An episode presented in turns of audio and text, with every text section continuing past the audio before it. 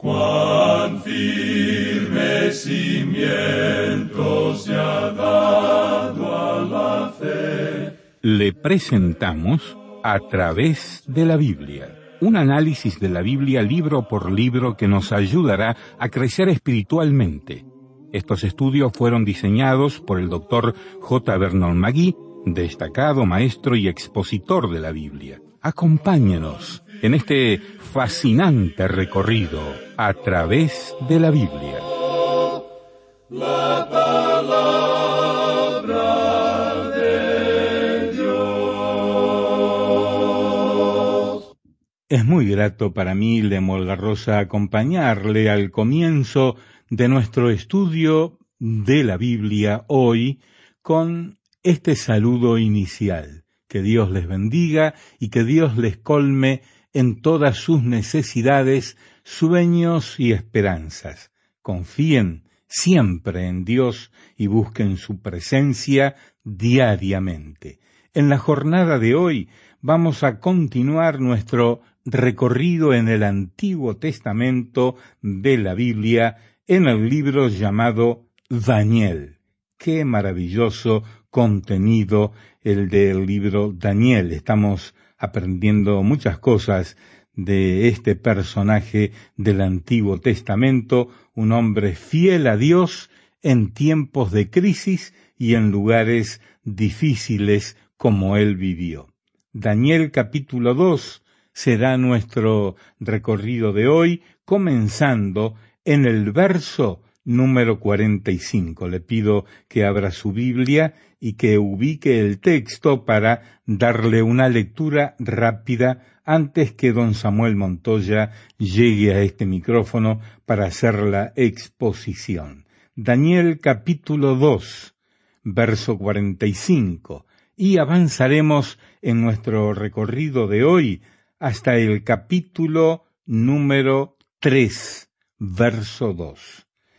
Nuestro imaginario autobús bíblico ya está listo para partir, pero antes quiero compartir con ustedes que tenemos durante todo este mes de septiembre una oferta especial que nos gustaría que ustedes aprovechen. Durante todo este mes, además de estar recorriendo el libro de Daniel, también estamos ofreciéndoles la oportunidad de adquirir para quienes viven en Puerto Rico y en Estados Unidos dos libros maravillosos escritos por el doctor J. Vernon McGee. Uno de sus libros contiene un comentario de las cartas de San Pablo a los tesalonicenses Timoteo, Tito y Filemón. Junto con este libro, usted obtendrá otro más titulado Ponlo en mi cuenta del mismo autor, que es un comentario de la carta de Pablo a Filemón. El precio regular es de 20 dólares, pero este mes de septiembre, para quienes viven en Costa Rica y Estados Unidos lo podrán comprar por 15 dólares. Una oferta que no pueden perder ustedes que viven en Estados Unidos y Costa Rica. Ahora bien, para quienes viven en los demás países de habla hispana, les ofrecemos la oportunidad sin costo de descargar en forma gratuita el libro del doctor J. Vernon Magui que se titula Ponlo en mi cuenta. Pueden visitar nuestro sitio de internet para informarse www.atravesdelabiblia.org barra especial. Así que ponga toda esa dirección, incluyendo la palabra especial al final de la misma www.atravesdelabiblia.org barra especial. Esta oferta es sólo para quienes viven afuera de Puerto Rico y de Estados Unidos. Ponga su atención, por favor, a la dirección que hemos de dar para todos quienes viven en Estados Unidos. Pueden llamar por teléfono, pueden escribir, enviar correos electrónicos, en fin, para adquirir la oferta especial del mes de septiembre. Llámenos, contáctenos, compre el libro del doctor Magui que contiene los comentarios de las cartas de Pablo a los tesalonicenses Timoteo y Tito. Además de eso, otro libro más titulado Ponlo en mi cuenta. Estas ofertas, les recuerdo, son válidas únicamente por este mes de septiembre. No querrá perderse esta magnífica oportunidad. Y ahora, ¿qué les parece si le damos paso a un comentario muy lindo que nos llegó desde Concepción, Chile, de Juan Manuel Anabalón. Dice, mi deseo saludarlos desde Concepción.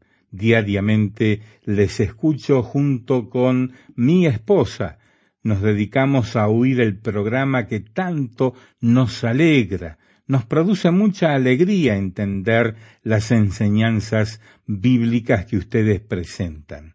Muchas gracias por el empeño que repercute en claro beneficio nuestro los oyentes. Finalmente agradezco por el envío de las notas y de los bosquejos. Desde Concepción, Chile, saluda Juan Manuel Anabalón. Y ahora les invito para que oremos. Gracias, oh Dios, por la Biblia, tu palabra, que ahora vamos a estudiar. Oramos agradecidos en el nombre de Jesús. Amén. En este día, amigo oyente, regresamos otra vez al capítulo dos de este libro de Daniel y vamos a comenzar leyendo una vez más el versículo cuarenta y cuatro. Hemos visto esta tremenda imagen que Nabucodonosor contempló en su sueño, una imagen de varios metales que nos presenta cuatro de los grandes poderes mundiales. Nunca hubo cinco, ninguna nación fue capaz de gobernar a todo el mundo. Sabemos de algunas naciones de Europa, por ejemplo, que se han destacado mucho y que han dominado esa porción del mundo, pero nunca han sido capaces en realidad de gobernar a todo el mundo. Gran Bretaña realizó una tarea maravillosa por muchos años, llevando a cabo un programa tremendo, pero nunca llegaron a gobernar todo el mundo. Francia tampoco lo hizo, como tampoco lo hizo España. Todos trataron de hacerlo, pero ninguno de ellos tuvo éxito. Ahora este cuarto reino va a ser unido en el futuro otra vez. El imperio romano no murió, simplemente se deshizo y va a haber alguien que los reúna otra vez. Es como un gran rompecabezas que tiene que ser armado nuevamente y cuando vuelva a ocupar el poder una vez más, será colocado en esa posición por medio de un hombre que es el hombre de pecado, el anticristo. En las escrituras se le menciona con unos treinta y cinco sobrenombres y vamos a ver eso en el libro de Daniel. Veremos pues que él hace regresar ese poder al imperio romano y él llegará a ser un dictador mundial. El libro de Apocalipsis nos dice eso. Él gobernará todo el mundo. Nabucodonosor lo hizo al comienzo. Esa es la forma ideal de gobierno, pero si al frente de ese gobierno se encuentra una mala persona, entonces el resultado es algo terrible. Eso fue una realidad bajo Nabucodonosor, como vamos a ver en el próximo capítulo, y también es cierto en cuanto al anticristo. Pero cuando venga el Señor Jesucristo, Él también va a reinar.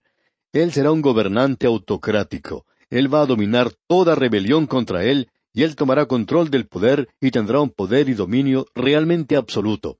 Él destruirá la vara de hierro y los desmenuzará como vasija de alfarero. Eso es algo claro, muy claro.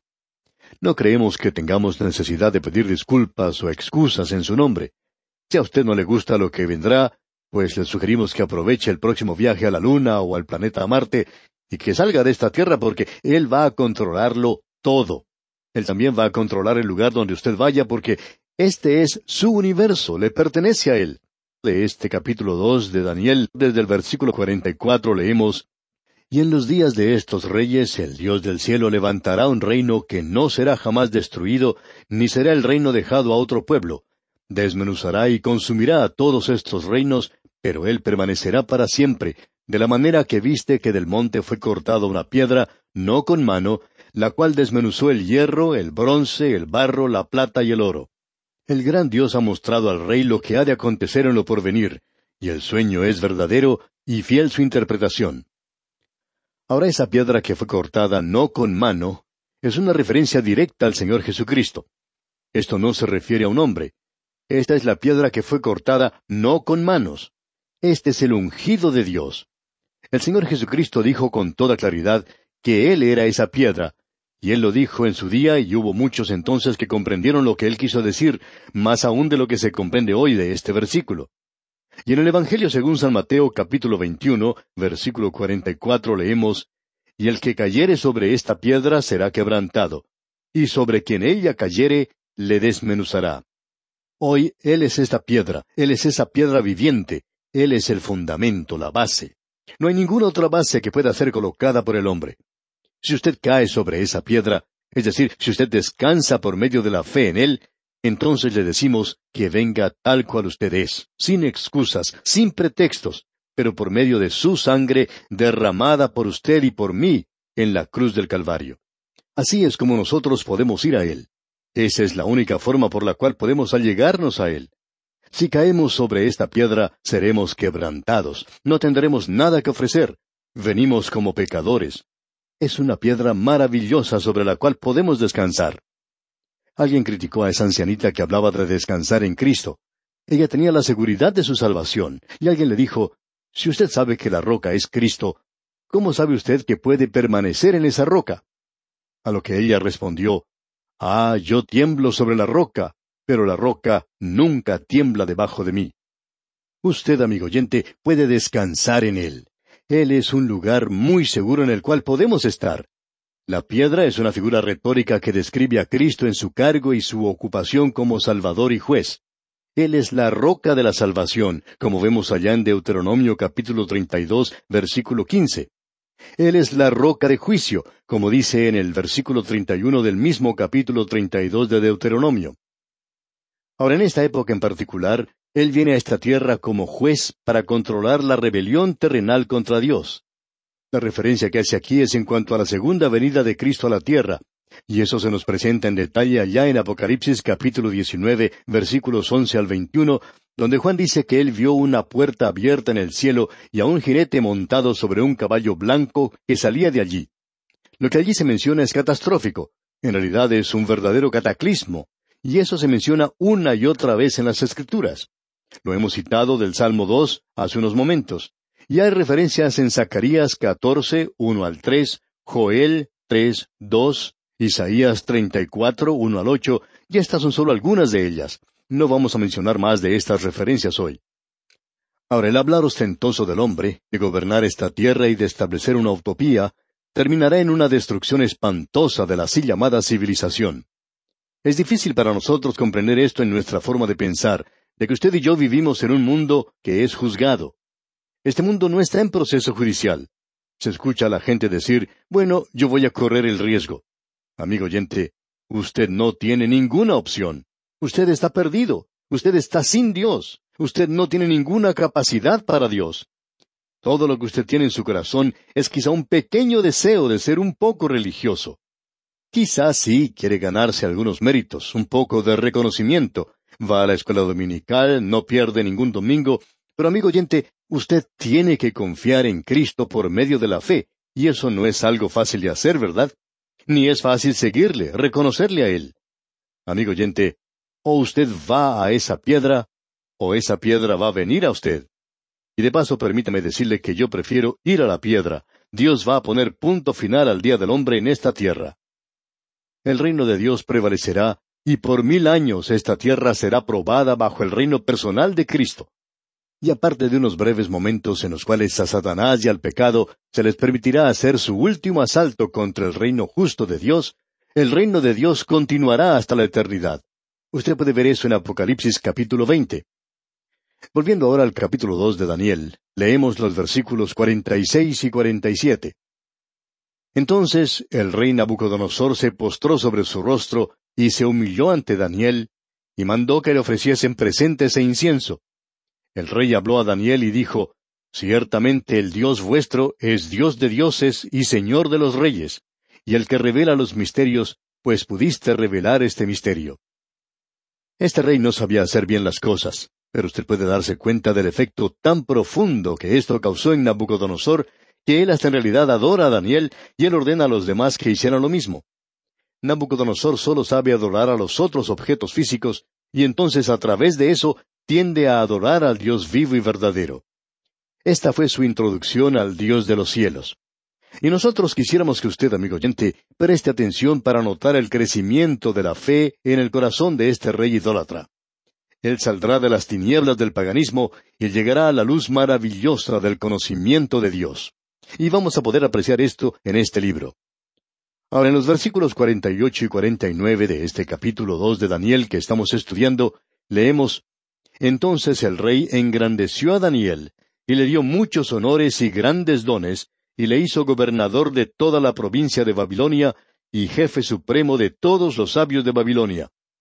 Y Daniel solicitó del rey y obtuvo que pusiera sobre los negocios de la provincia de Babilonia a Sadrach, Mesach y Abednego, y Daniel estaba en la corte del rey. Este tema de estar sentado en la corte o a la puerta del rey ha sido examinado por nosotros ya por dos veces con anterioridad. Una en el libro de Génesis donde encontramos a Lot sentado a la puerta de la ciudad de Sodoma. Esto indica que él ocupaba un cargo destacado, que él era un juez. También hemos visto esto en el libro de Esther, donde se nos dice que Mardoqueo estaba sentado a la puerta del rey. Eso indica que él también era un juez. Así es que ahora Daniel recibe una promoción y él no se olvida de sus amigos. Ellos también reciben altas posiciones en el gobierno de Babilonia. Este joven Daniel llega a ocupar una alta posición en la corte, llega a ser un juez. Posiblemente él llega a ser un juez de la Corte Suprema de Justicia, pero al observar a través de este libro, notamos que él actúa en la capacidad de primer ministro. A él es a quien Nabucodonosor pide consejos, y este hombre ahora es uno de los jueces del pueblo, y él también es el primer ministro que lleva a cabo los negocios del reino de Babilonia. Y podemos ver entonces que Daniel llega a ocupar esta alta posición. Y llegamos ahora al capítulo tres. Hemos estado observando unos temas bastante interesantes. En el capítulo uno vimos que las costumbres paganas eran juzgadas. En el capítulo dos vimos que la filosofía pagana era juzgada. Y ahora vemos que el orgullo pagano es juzgado aquí en el capítulo tres. Tenemos un tema para este capítulo que es el decreto de Nabucodonosor de tratar de obligar a una idolatría universal y de los tres muchachos hebreos que son arrojados al horno de fuego cuando se niegan a inclinarse ante la imagen de oro. Quisiéramos leer esta primera sección. Los versículos uno y dos nos hablan de la construcción de la imagen de oro por parte de Nabucodonosor para instituir esa religión universal. Estos versículos dicen, El rey Nabucodonosor hizo una estatua de oro cuya altura era de sesenta codos y su anchura de seis codos. La levantó en el campo de Dura, en la provincia de Babilonia. Y envió el rey Nabucodonosor a que se reuniesen los sátrapas, los magistrados y capitanes, oidores, tesoreros, consejeros, jueces y todos los gobernadores de las provincias, para que viniesen a la dedicación de la estatua que el rey Nabucodonosor había levantado. Usted puede notar que aquí se nos dice que se construyó una imagen de oro, y eso nos revela el despliegue profuso de la riqueza y de la mano de obra que se necesitó para la construcción de este gran ídolo. Hay algunos eruditos que opinan que Nabucodonosor construyó esta imagen en memoria de su padre. Otros están convencidos de que la hizo para honrar a Bel, ese dios pagano de Babilonia, pero en realidad sería más lógico que él la hubiera hecho de sí mismo. Daniel le había declarado que él era representado en esa imagen del sueño como la cabeza de oro. Ahora, en lugar de humillarse a sí mismo ante Dios, ese sueño causa que Nabucodonosor se llene de un orgullo excesivo. Así es que él construye una imagen completamente de oro para representar el reino que él había construido. Él es la cabeza de oro, como bien sabemos. Aquí se nos dice que tenía una altura de sesenta codos y su anchura era de seis codos, lo que indica que era una imagen de gran tamaño. O sea que esta imagen tendría una altura de unos treinta metros, y Babilonia estaba localizada en una sección plana donde no había montañas. Era una ciudad de rascacielos en aquellos días, y esa imagen podría ser visible para una gran cantidad de personas, ya que el campo de Dura, donde estaba construida, donde fue levantada esta estatua, era como si fuera un gran aeropuerto. Era amplio y llano y permitía que una gran multitud se reuniera allí para adorar al rey. Así es que, para la dedicación de esta imagen se hace un llamado para que todos los líderes y todos los oficiales del gobierno asistan. Toda esta gente de alta jerarquía se encontraba allí y ellos tenían que convencer a la gente en cuanto a este proyecto. Este era el primer paso en su programa de lavado cerebral. La burocracia de Babilonia era formada por gran cantidad de personas. Ahora observemos esto por un momento para darnos cuenta de lo que estaba pensando Nabucodonosor. En primer lugar, muestra la rebelión de Nabucodonosor contra el Dios de los cielos, quien le había dado a él ese dominio mundial. En lugar de ser agradecido, vemos aquí un atentado directo a rebelarse contra él. Luego muestra de la misma manera su orgullo al hacer una imagen que evidentemente mostraba su deseo de endiosarse a sí mismo. Más adelante fueron los emperadores romanos los que trataron de hacer eso. Y luego, en tercer lugar, podemos ver que obviamente él estaba buscando un principio unificador para unir o poner juntas todas las tribus y lenguas y la gente de su reino en un gran gobierno totalitario. Lo que Nabucodonosor trataba de hacer entonces era formar una religión mundial, y esto no es otra cosa sino la repetición de la Torre de Babel, al tratar de formar una religión para todo el mundo. ¿No le parece, amigo oyente, que ocurren cosas como estas en el presente? Los hombres están tratando de hacer esto hoy. Desafortunadamente, hay una gran cantidad de personas que, permaneciendo en ciertas denominaciones, se están dirigiendo hacia una religión mundial. Y amigo oyente, ¿sabe una cosa? Estos van a dejar de lado al Señor Jesucristo. Todas estas cosas que se está tratando de hacer no se hacen con el propósito de adorar al Dios vivo y verdadero, sino para oponerse a Él. Todos estos movimientos modernos se dirigen en la misma dirección, y esto irá a parar al período de la gran tribulación, al hombre de pecado, al falso profeta, después que la iglesia verdadera, es decir, los creyentes, aquellos que se encuentran en ese cuerpo, hayan sido sacados del mundo. No crea que nosotros nos quedaremos atrás. Hay muchas personas que forman pequeños grupos y camarillas que dicen que ellos son quienes van a ser quitados de este mundo. Amigo oyente, todo creyente en Cristo, no importa quién sea, no importa cuál sea el color de su piel o el nombre de la denominación a la que pertenece, todos los creyentes iremos juntos. Debemos notar en este capítulo qué es lo que sucede aquí, y que es un cuadro profético de los eventos futuros durante la gran tribulación. Nabucodonosor representa a la bestia que sale del mar, al anticristo. Luego tenemos a ese gran horno de fuego ardiendo en el cual va a colocar a estos jóvenes hebreos, y esto representa el sufrimiento de la gran tribulación. La imagen representa la abominación desoladora que el Señor Jesucristo mencionó. Estos jóvenes hebreos representan al remanente que será guardado milagrosamente durante ese período. Pero note usted una cosa, Daniel está ausente. A él no se le colocó en el horno de fuego ardiente. Ni siquiera es mencionado en este capítulo. ¿Dónde estaba? Bueno, se nos dice que a él se le puso sobre los negocios de Babilonia.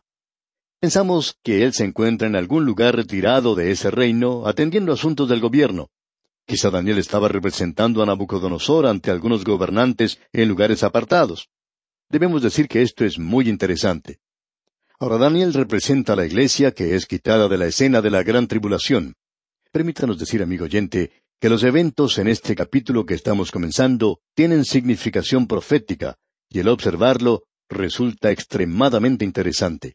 Bien, amigo oyente, vamos a detenernos aquí por hoy para continuar Dios mediante en nuestro próximo programa. Recuerde leer todo este capítulo tres del libro de Daniel para estar así informado de lo que consideraremos en nuestro próximo programa. Es nuestra oración que el Señor enriquezca su vida mediante este estudio bíblico. Que Dios le bendiga. Y así terminamos por hoy.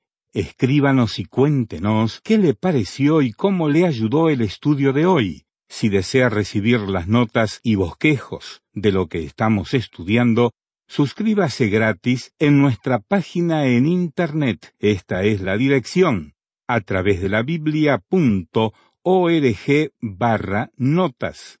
A través de la biblia.org barra notas. Repito, a través de la biblia.org barra notas. Si desea escuchar nuevamente el programa o si se perdió alguno de ellos, vaya a a través de la biblia.org barra recursos. Repito, a través de la biblia.org barra recursos. A través de la Biblia.